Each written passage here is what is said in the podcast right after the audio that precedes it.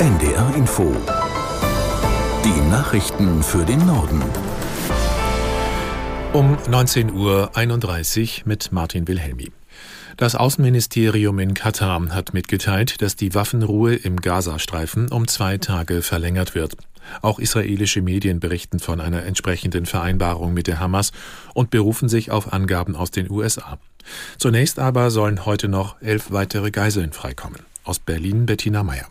Eine offizielle Bestätigung der israelischen Regierung stehe noch aus, weil man die Übergabe der Geiseln heute abwarten wolle, so die Berichte. In den zwei Tagen könnten 20 weitere Geiseln freikommen, heißt es weiter. Die Terrororganisation Hamas veröffentlichte eine Mitteilung, in der es hieß, die Hamas hat sich mit Katar und Ägypten geeinigt, die Waffenruhe um zwei weitere Tage zu verlängern.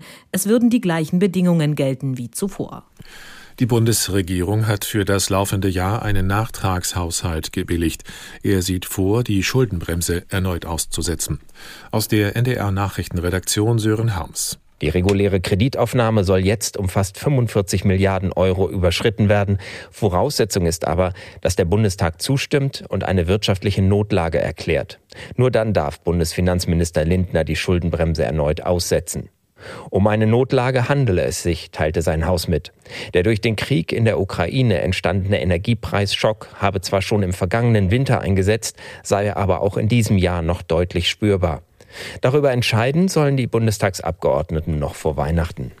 Nach der Havarie eines Frachters in der Ägäis mehren sich die Zweifel an der Seetauglichkeit des Schiffes.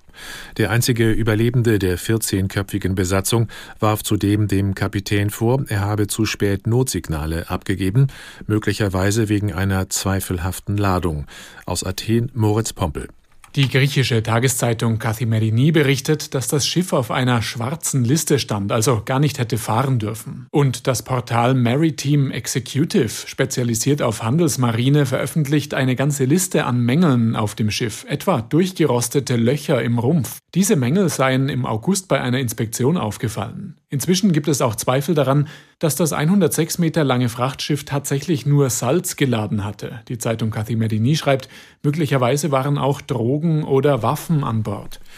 In einem Hühnerbetrieb in Selk im Kreis Schleswig-Flensburg pardon, ist die Geflügelpest ausgebrochen.